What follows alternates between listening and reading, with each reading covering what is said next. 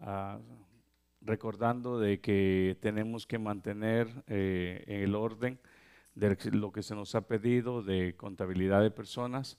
Vamos a pasar rapiditamente este, una hoja y voy a dar unos cinco minutos, todavía no comenzamos en el mensaje hermano, pero vamos a pasar esto rápido. Solamente escribe. Mire por favor lo que dice, ah, vamos a ver lo que dice 2 de Timoteo. Gloria al Señor. Segunda de Timoteo. Miremos por favor.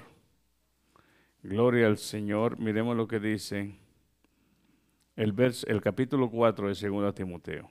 Vamos a leer desde el verso 1.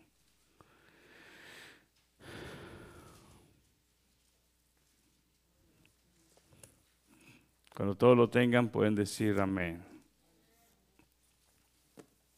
Si usted está ahí y ha encontrado 2 Timoteo capítulo 4, verso 1, vamos a ver uno de los eh, enfoques que el siervo Pablo le da al siervo Timoteo en esta carta.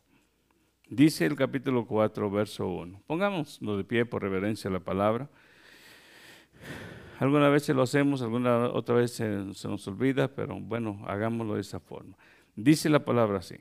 Te encarezco delante de Dios y del Señor Jesucristo que juzgará a los vivos y a los muertos, a los vivos y a los muertos, en su manifestación en su reino. Vamos a repetir eso. Te encarezco delante de Dios y del Señor Jesucristo, que juzgará a los vivos y a los muertos en su manifestación en su reino. Que prediques la palabra, que inces a tiempo y fuera de tiempo. Redarguye, reprende, exhorta con toda paciencia y doctrina, porque vendrá tiempo cuando no sufrirán la sana doctrina, sino que teniendo comezón de oír, se amontonarán maestros conforme, analice esta palabra, conforme a sus propias concupiscencias, apartando de la verdad del oído, apartarán de la verdad del oído y se volverán a las fábulas. Pero tú, Sé sobrio en todo, soporta las aflicciones, haz obra de evangelista, cumple tu ministerio, porque yo ya estoy para ser sacrificado y el tiempo de mi partida está cercano. He peleado la buena batalla, he acabado la carrera, he guardado la fe. Por lo demás, me está guardada la corona de justicia, la cual me dará el Señor juez justo en aquel día, y no solo a mí, sino también a todos los que aman su venida. Pueden sentarse, hermanos.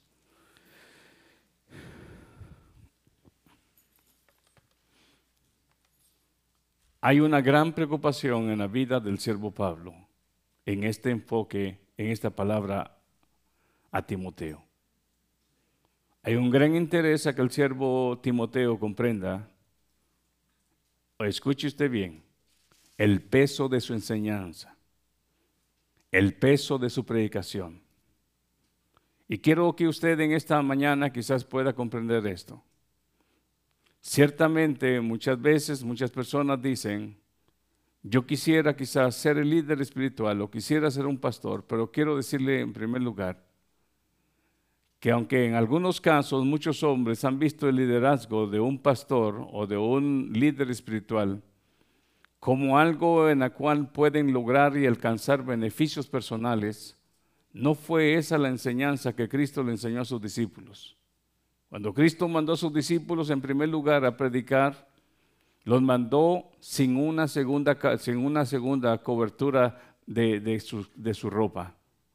No los mandó este, llena las bolsas de dinero lo mandó a que ellos confiaran que en la providencia de Dios podían moverse y que Dios supliría sus necesidades. En primer lugar, lo que tenemos que tener en cuenta es que cuando un hombre ha sido llamado a, predicar, escuche usted bien, la palabra de Dios, el anuncio de Dios, de ese anuncio depende la salvación de muchas almas, como también puede depender la perdición de muchas almas. Ojalá y pudiéramos entender esto, que el mensaje que Dios le dio a Jonás dependería en que la obediencia que él tuviera a Dios y obedeciera a Dios llegaría el anuncio hacia Nínive. Él por un momento, es más, se rehusó, mas sin embargo la voluntad de Dios se llevó a cabo. No fue de la forma que Jonás hubiera querido llegar a Nínive, pero fue de la manera que Dios dijo, se hará lo que yo he mandado hacer. En este momento quiero que meditemos un momento respecto qué tanto se está meditando la palabra en estos tiempos ¿Qué tanto se está viendo la importancia del mensaje en estos tiempos a las iglesias? ¿Realmente se está predicando un mensaje que alerte el corazón del creyente? ¿Realmente se está despertando al pueblo a través de la escritura para vivir una vida en santidad? Realmente se está despertando al pueblo para que el pueblo pueda entender que la escritura, el Espíritu Santo es el que regenera el corazón, como dice el Salmo 100, eh, el Salmo 19, que la ley de Jehová es perfecta que convierte el alma. O quizás en este tiempo, sin darnos cuenta, muchas fábulas se han introducido en medio de los mensajes llamados bíblicos.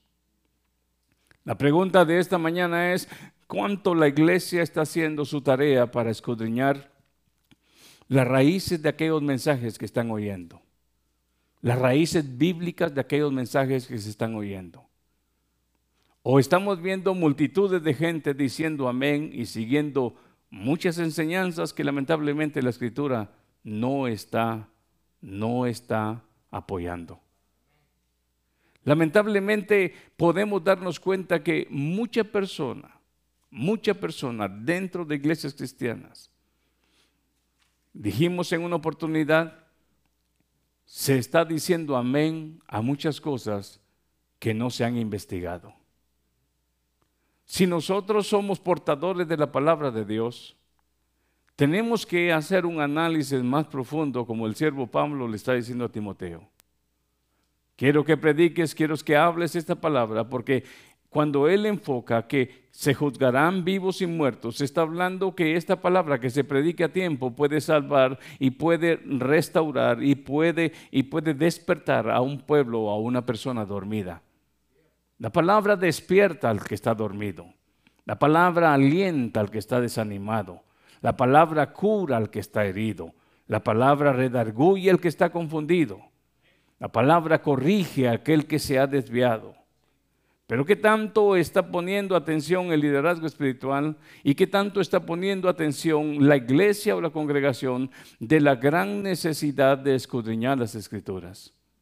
Una vez más quiero leer este verso de lo que el siervo Pablo le dice a Timoteo. Te encarezco, te pido o te ruego, vamos a ponerlo así, delante de Dios y del Señor Jesucristo, que juzgará a los vivos y a los muertos en su manifestación y en su reino. Que, que, prediques la palabra.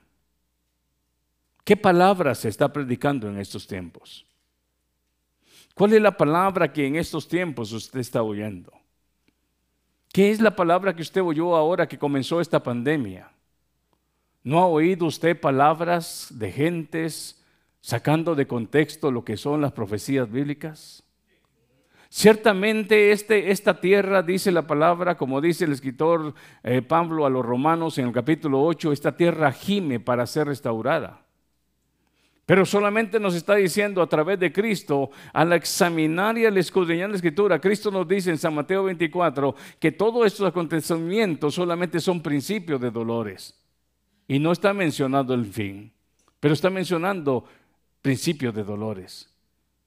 Esta, esta, esta, esto, esta pandemia que se está viviendo en este tiempo, hermanos, ante los ojos de Dios y ante, los, ante, el, ante el calendario profético de Dios, yo quiero decirle algo, hermanos, no es nada a lo que este, en este mundo, en este mundo acontecerá.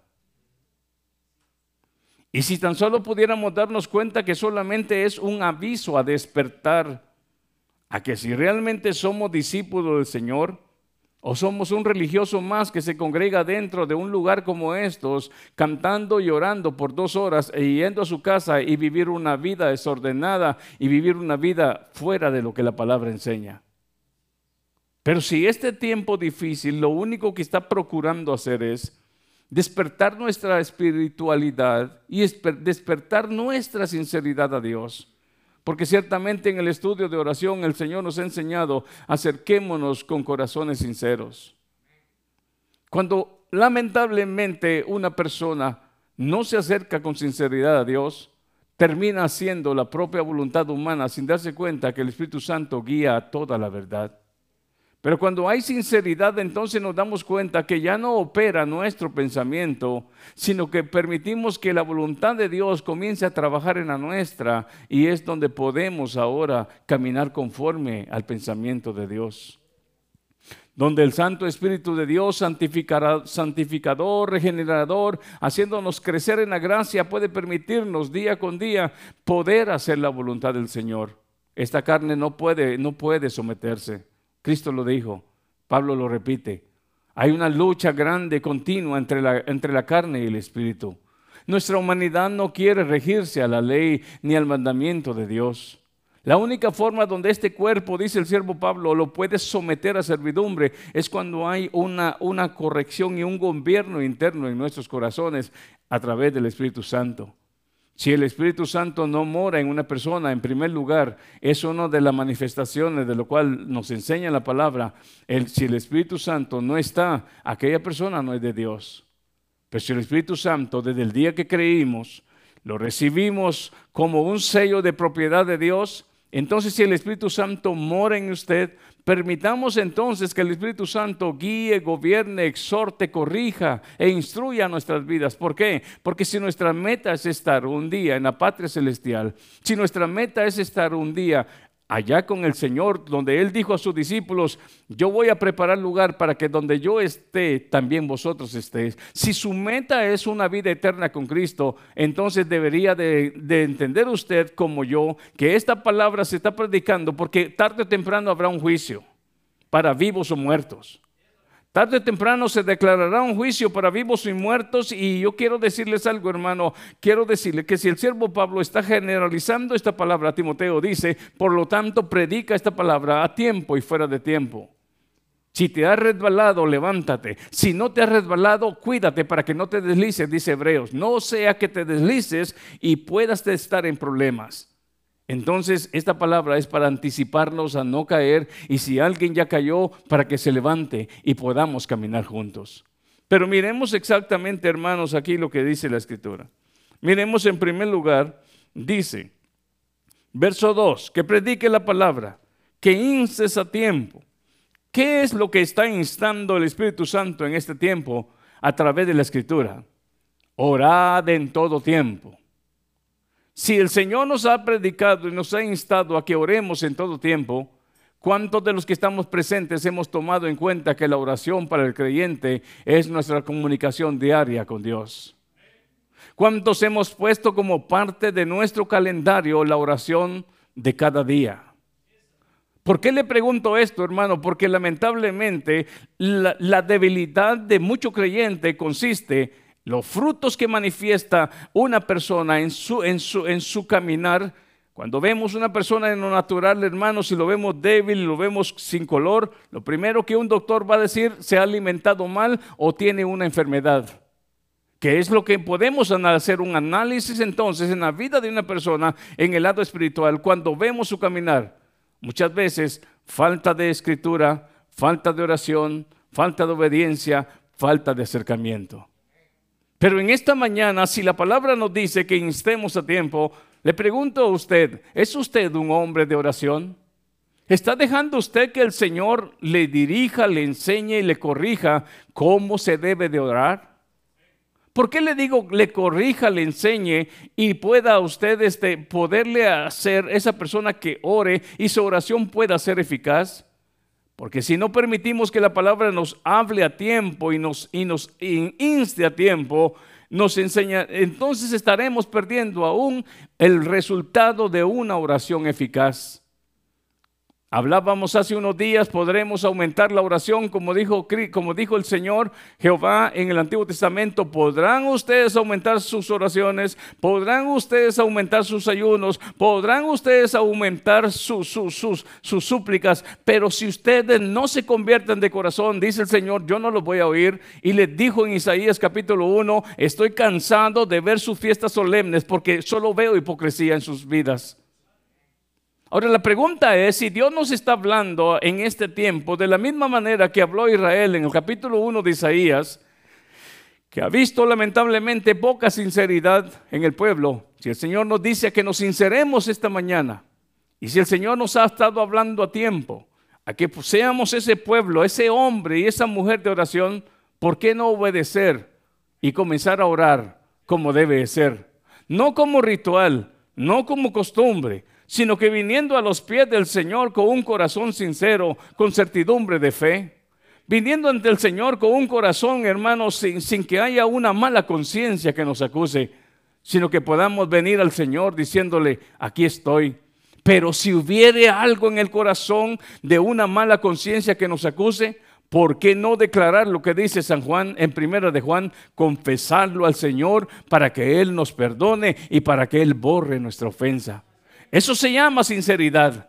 Pero no seguirle ocultando a Dios quizás un corazón de donde nacen pensamientos, como dijo Cristo, porque del corazón nacen los adulterios, del corazón nacen los asesinos, los, homicidios, del corazón nace todo aquello. La pregunta es si Dios nos está hablando a tiempo y nos está instando a que hoy podrán, podemos aprender a orar. ¿Por qué continuar doblando rodillas y orándonos, orando y declarando oraciones cuando todavía no hay ese don del perdón en nuestros corazones?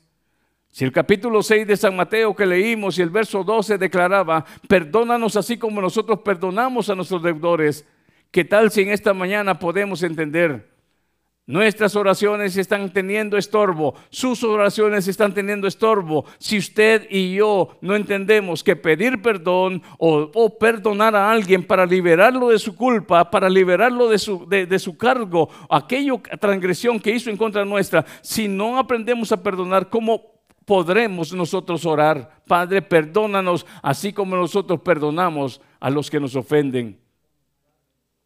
Si el Señor nos está hablando a tiempo, ¿Quiere usted que lo que usted haga delante de la presencia de Dios sea acepto de olor grato, olor fragante a la presencia de Dios? ¿O quiere usted que su acción ante Dios sea algo pestilente y que Dios diga realmente estás haciendo la misma acción de aquel, pero yo no estoy recibiendo con olor grato lo que tú estás haciendo? Ciertamente Caín ofreció a Dios y ciertamente Abel ofreció a Dios. Pero ¿por qué solamente una ofrenda fue recibida por Dios? Porque Dios conoce el corazón del que está llevando a cabo el sacrificio. Entonces en esta mañana la palabra nos está hablando a tiempo y, Timoteo tendría que tener eso en mente, tendría que hablar a tiempo. son, son esas cosas, hermanos, que quizás muchas veces no hemos pensado. Muchas veces nosotros, hermanos, quizás nos hemos enfocado y nuestro deseo ciertamente es estar un día con el Señor y eso es lo que queremos. Pero si el siervo Pablo le está diciendo que predique porque realmente tras esta predicación, tarde o, temprano, vendrá un juicio. ¿Qué dijo el Señor? Aquel que oye mi palabra, yo no le, yo no le, yo no le juzgo. Pero esta palabra que yo le estoy predicando hoy, él, esta palabra le juzgará el día de mañana. ¿Por qué? Porque si esta mañana el Señor a usted y a mí nos está hablando a tiempo, no tendremos excusa cuando estemos delante de la presencia de Dios. Porque es necesario que todos compadezcamos ante el tribunal de Cristo. Es necesario, dice eh, eh, Hebreos 9:27, que el hombre muera una vez y luego sea juzgado. Cuando entendemos que tenemos que estar presentes ante el Señor, en el mismo momento, hermanos, nosotros nos daremos cuenta y podemos entender que porque a tiempo se predica la palabra, son muchas cosas las que se pueden corregir. Hablamos entonces que la falta de perdón viene siendo, hermano, como un estorbo en, las oraciones. ¿Qué más hemos hablado? Hemos entendido también que muchas veces cuando oramos no tomamos en cuenta, hermanos, que las palabras de repetición y repetición, dice el Señor Jesús, no crean que por sus repeticiones sus oraciones serán oídas. ¿Cuál será entonces la oración eficaz?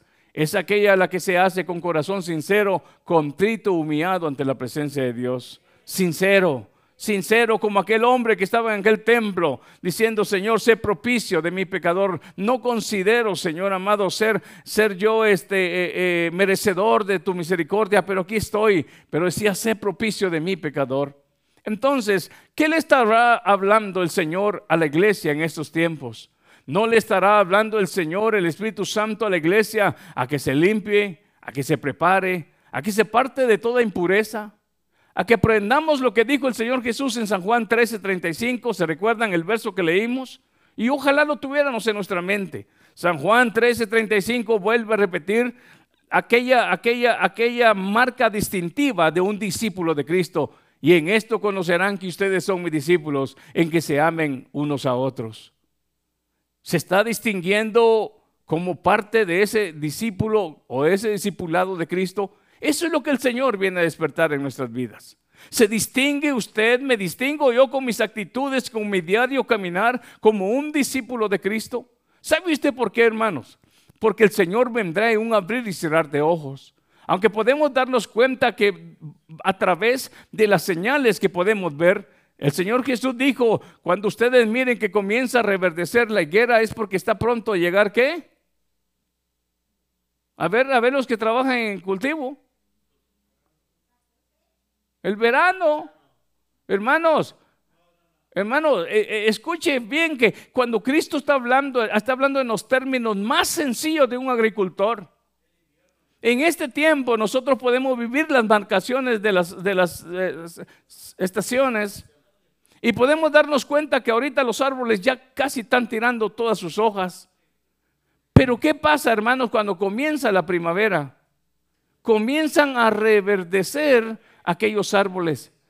Esa es una señal de que está acercándose una estación en el tiempo. Cuando nosotros nos damos cuenta de lo que comienza a suceder, Cristo dice, esto solamente es una señal que algo se acerca. Entonces, iglesia, ¿por qué no prepararnos? ¿Por qué no entrar en esto de lo que uno de los apóstoles dijo? Ya no es tiempo de estar este, divagando nuestra mente, sino que es tiempo de afligir nuestra alma y doblegarnos ante el Señor.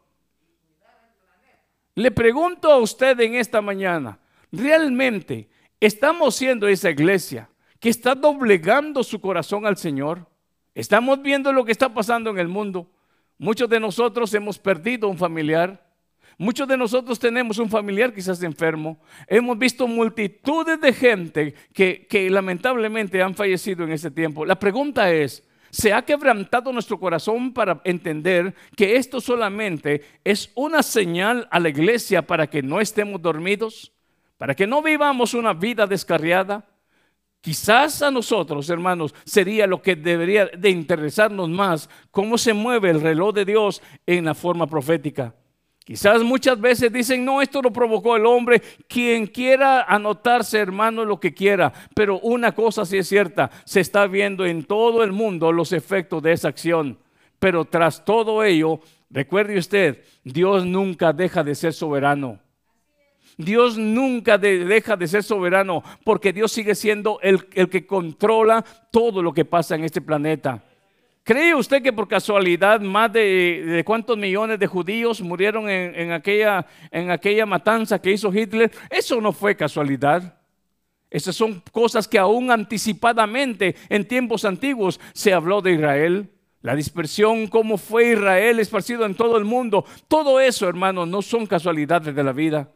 Ahora preguntémonos, si el Señor nos está hablando a tiempo una palabra, ¿la estamos tomando en cuenta? Dice Pablo a Timoteo, escuche una vez más, te encarezco, y luego pasa el verso 2, que prediques la palabra, que instes a tiempo y fuera de tiempo. Redarguye, reprende. ¿Qué significa la palabra reprender? ¿Qué significa la palabra reprender? Es llamar la atención a que la persona vuelva a rectificar si sus pensamientos están en lo correcto o lamentablemente ha optado por, por escoger un pensamiento contrario. Cuando una persona es reprendida, entonces su estado vuelve a ser el anterior y recapacita y dice ciertamente sin darme cuenta, me he salido o he tomado un rumbo diferente. Cuando aquella persona es reprendida de esa forma, no estamos hablando de faltarle respeto a nadie. Estamos hablando de una palabra, hermana, con respeto, con dirección. ¿Por qué con dirección, hermano? Porque la palabra instruye, la palabra corrige. Entonces nos estamos dando cuenta acá que esta reprensión no es para hacer sentir mal a nadie. La pregunta es, ¿a la iglesia en general le gusta ser reprendido cuando se ha equivocado? ¿O regularmente no nos gusta que alguien nos corrija? ¿Cómo volveremos nuestro pie que se salió del camino a enderezarlo y volverlo a, los senderos del Señor, a los senderos de la palabra, si nosotros no permitimos que alguien nos corrija o que alguien nos reprenda? ¿Cómo volveremos en sí si no aceptamos la reprensión que el Señor permite ahora a través de lo que dice el siervo Pablo a Timoteo? por solamente la autoridad de Dios, no por, no por autoridad carnal, hermanos. Porque lamentablemente cuando hablamos de reprender, todo el mundo quiere reprender, pero humanamente. No estamos hablando en ese sentido, estamos hablando bajo el sentir espiritual y bajo la dirección bíblica. Ahora la pregunta es, ¿queremos que el Señor nos dé esa reprensión? Y si el Señor por amor lo hace, para que nosotros el día de mañana no tengamos de algo que arrepentirnos. ¿Sabe usted por qué? Es mejor a tiempo.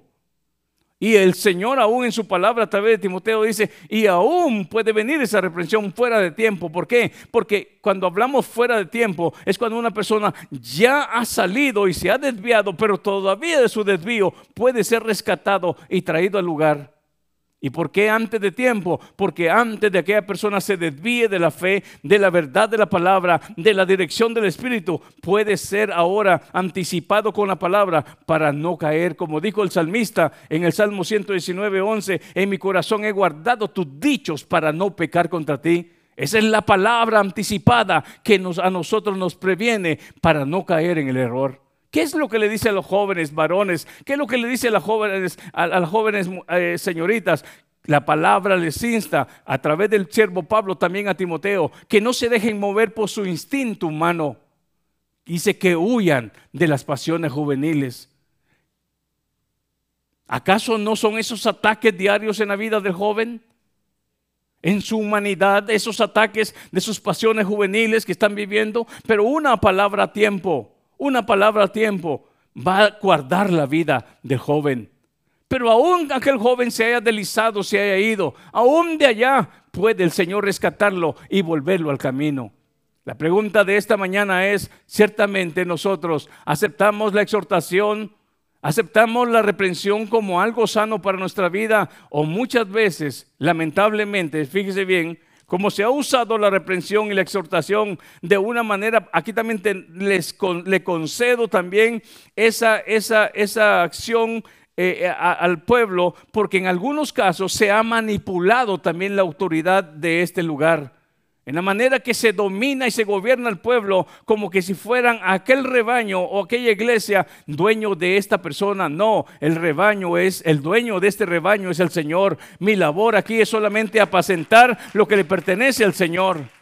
Pero como lamentablemente se ha visto el abuso de líderes espirituales que haciéndose dueños del rebaño, no solamente se salen de la palabra, sino que ponen sus propias ordenanzas al modo de querer dominar y, y, y como se dice, manipular la vida de los creyentes. Ha habido el abuso, pero ¿sabe qué, hermanos? Volvamos a la palabra. Sí existe la exhortación, sí existe la corrección y sí existe, hermanos, la reprensión espiritual basado en la palabra. Entonces, basado a eso, hermanos, es que muchas personas han quedado como, como regularmente se dice, ariscas, ariscas, dígame otra palabra. Uraña, dice la hermana. que cuando quiere el Señor venir a darle una dirección o una corrección a través del siervo, a través del liderazgo espiritual, a veces forma una pared. Pero es tiempo de quitar esas paredes. Si el Señor nos ha unido en este lugar, no nos ha unido porque seamos los mejores. Quizás hemos sido los hombres menos de fe. Quizás hemos sido los hombres más indisciplinados, quizás hemos, hemos, sido los hombres más necios, pero ¿por qué nos ha reunido aquí el Señor? Porque quiere enseñarnos, porque quiere corregir nuestro caminar, porque quiere atraernos si es a tiempo, que la palabra venga a tiempo, si, hemos deslizado, que el Señor nos regrese una vez más a sus caminos. No nos reunió aquí el Señor para que miremos, miremos unos y otros nuestras debilidades y nuestras imperfecciones. Nos unió el Señor acá para que enseñarnos a todos y que podamos nosotros crecer en la gracia, para que podamos ser esos discípulos que manifiesten el carácter de Cristo. Para eso nos reunió acá. ¿Y para qué más? Para que cuando Él aparezca podamos estar listos para el encuentro con nuestro Dios. No nos reunió para que sigamos pensando igual, nos reunió para poder hacer un, una, limpieza de nuestros pensamientos, una limpieza de nuestras emociones. Es ciertamente en cualquier momento de su vida fue acusado, fue despreciado y aún por el mismo liderazgo espiritual, pero dejemos y perdonemos aquello que quizás aquellos hicieron por nosotros en algún tiempo. ¿Cuántos han perdonado? Aquellos que en algún tiempo quizás lo rechazaron Después de que usted sirvió, quizás lo despreciaron. ¿Cuántos han perdonado eso para dejar libre, libre a aquella persona que hizo aquello en contra de nosotros? ¿Por qué no empezar hoy un día nuevo y decirle, Señor, hay algo que tengas que, que tengas que enderezar en mí? Es ahí donde se aplica la palabra, en la misma palabra de Pablo a Timoteo, en el capítulo 3. Mire lo que dice, capítulo 3, ahí donde usted está. Vamos a ver Gloria al Señor. Vamos a ver. Capítulo 3, verso 16. Es ahí donde se aplica la misma palabra, atrasito ahí del verso 4. ¿Qué dice? Toda la escritura es inspirada por Dios y útil para enseñar. Oiga bien, útil para enseñar Pero ¿sabía usted que para poder enseñar tiene que haber una preparación?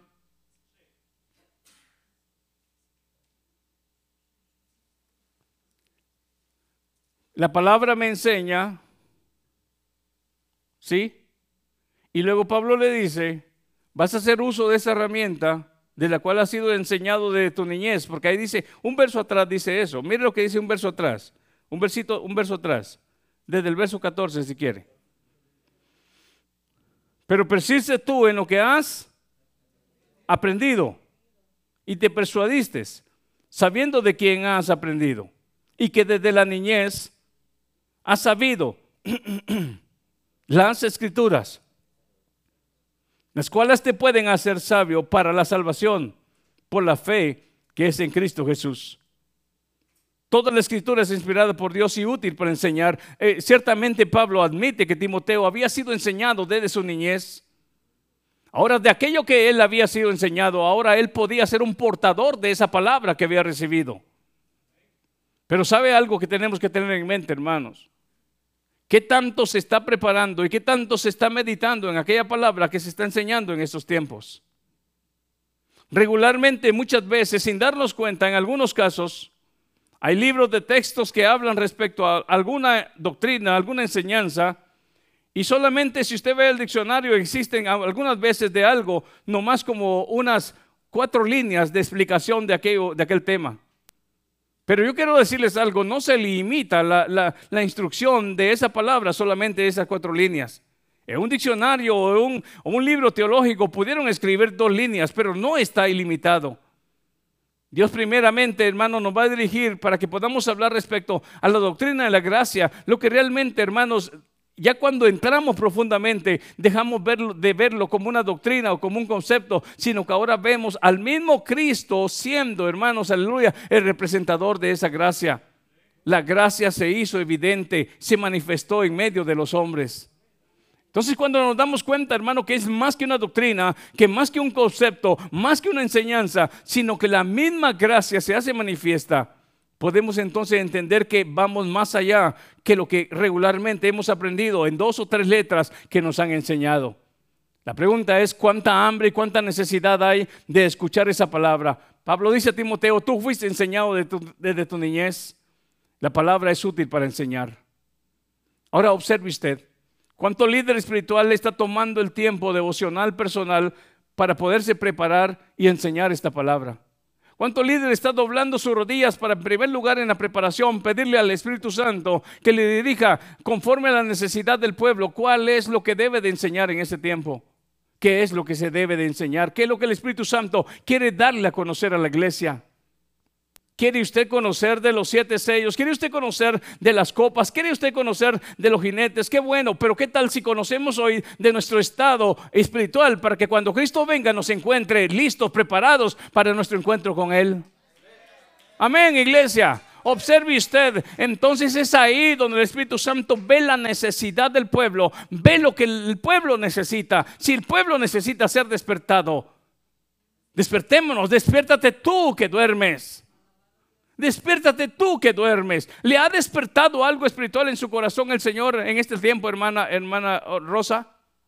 ¿Ha despertado algo en ti en este tiempo que estamos pasando? ¿Hay algo que está despertando en usted, hermano? ¿Hay algo? Si aquel, hermano, que en este tiempo que estamos pasando no ha habido como usted lo ve como normal, yo le digo, no estamos viviendo un tiempo normal. Estamos viviendo un tiempo marcado y remarcado en los tiempos de Dios. Ciertamente, aunque no podemos decir que está a la puerta el juicio, que está a la puerta aquello y lo otro, como muchos lamentablemente han querido asustar a la gente, pero sí es un tiempo de preparación, sí es un tiempo de despertar, es un tiempo de analizar la clase de creyente que somos, la clase de discípulos que somos, la clase de hombres espirituales o mujeres que somos. Es un tiempo de analizar Hemos hablado esto y hemos dicho esto muchas veces. Nos hemos tomado y perdido tanto tiempo en ver la vida de Él, la vida de Él, la vida de ella, pero nos hemos descuidado tanto de la nuestra en la cual deberíamos de poner mucha más atención. Cuando nos damos cuenta de la nuestra y nos damos cuenta, hermanos, que aquella persona tiene un error, entonces me doy cuenta si ya, en mi corazón hay compasión y hay misericordia para poder doblar rodillas por aquel o hay en mí un corazón de acusación para poder acusar a aquel. ¿Qué es lo que se manifiesta? Si se manifiesta una acusación por el caminar de aquel, entonces todavía no ha renacido en mí la misericordia de doblar rodillas y decirle, Señor, ten compasión de aquel que se ha torcido. Pero si de mi boca nació una acusación y un señalar, hay algo que que, en vez que podamos ver la condición de aquel, hay algo por la cual doblar rodillas. Señor, si en mí en este momento no flotó, no fluyó, Señor, una oración de compasión por el pecador, sino que más bien fluyó y salió de mí una acusación, algo, algo está pasando en mí. Pero humanamente, no regularmente nos pasa que Dios arregle al resto porque yo estoy bien.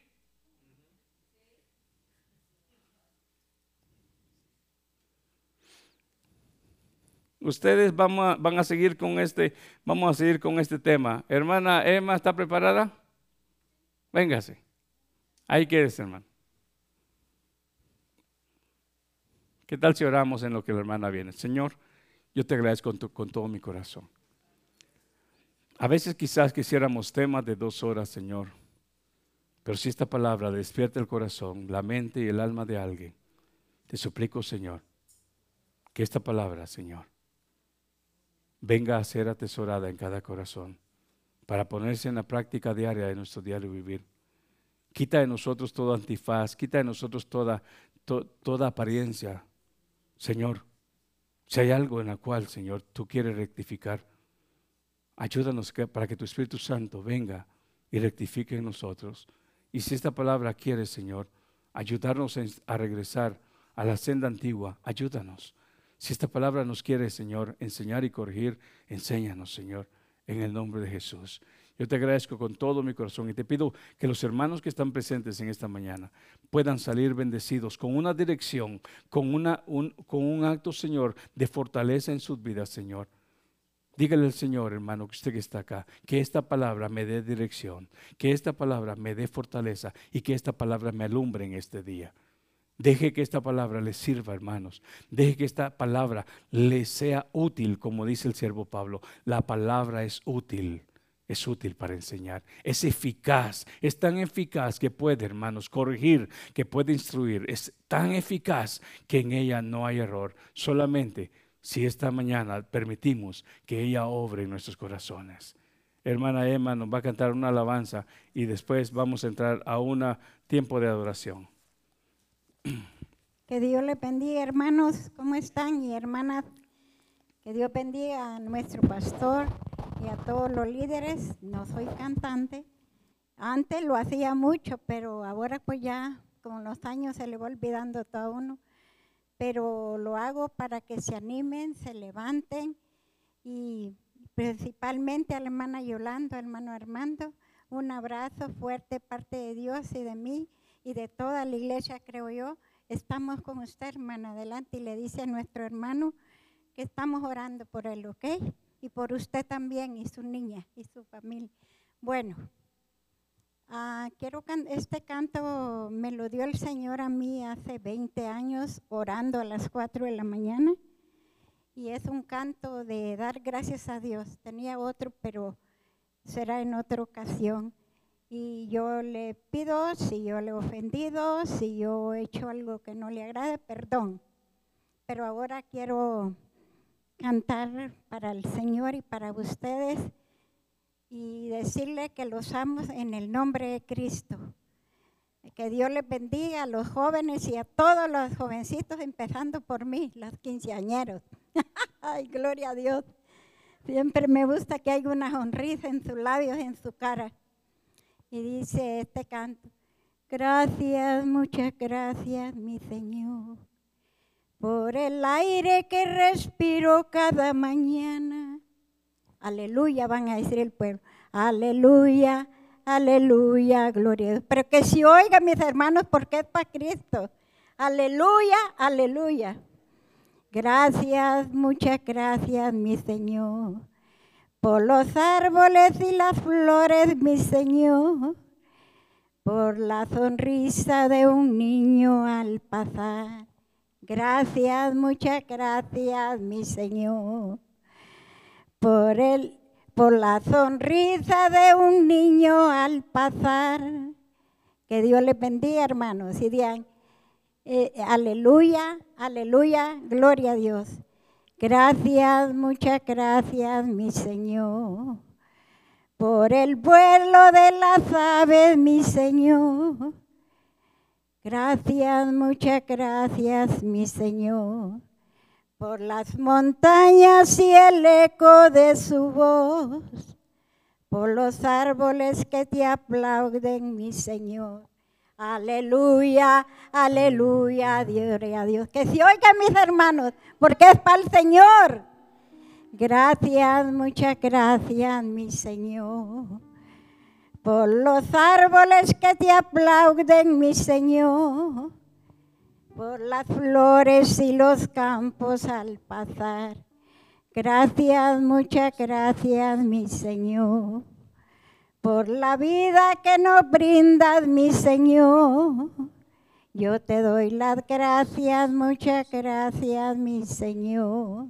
Aleluya, aleluya, gloria a Dios. Se va a oír las lindas voces al Señor. Gracias, muchas gracias, mi Señor. Por las montañas y el eco de su voz yo te doy las gracias, muchas gracias, mi Señor. Aleluya. Aleluya, aleluya, gloria a Dios. Qué bonito se oye la voz para todo el Señor. Gracias, muchas gracias, mi Señor, por el hogar y los hijos que me ha dado. Yo te doy las gracias, muchas gracias, mi Señor. Aleluya. Aleluya, gloria a Dios. Gracias, muchas gracias, mi Señor, por mis hermanos y la iglesia que me ha dado. Aleluya, mis hermanos. Gloria a Dios. Gracias, muchas gracias, mi Señor. ¿Saben? Que Dios les bendiga. Me puse muy nerviosa, y, pero en otra vez lo cantaré mejor. Que Dios les bendiga, les amo en Cristo.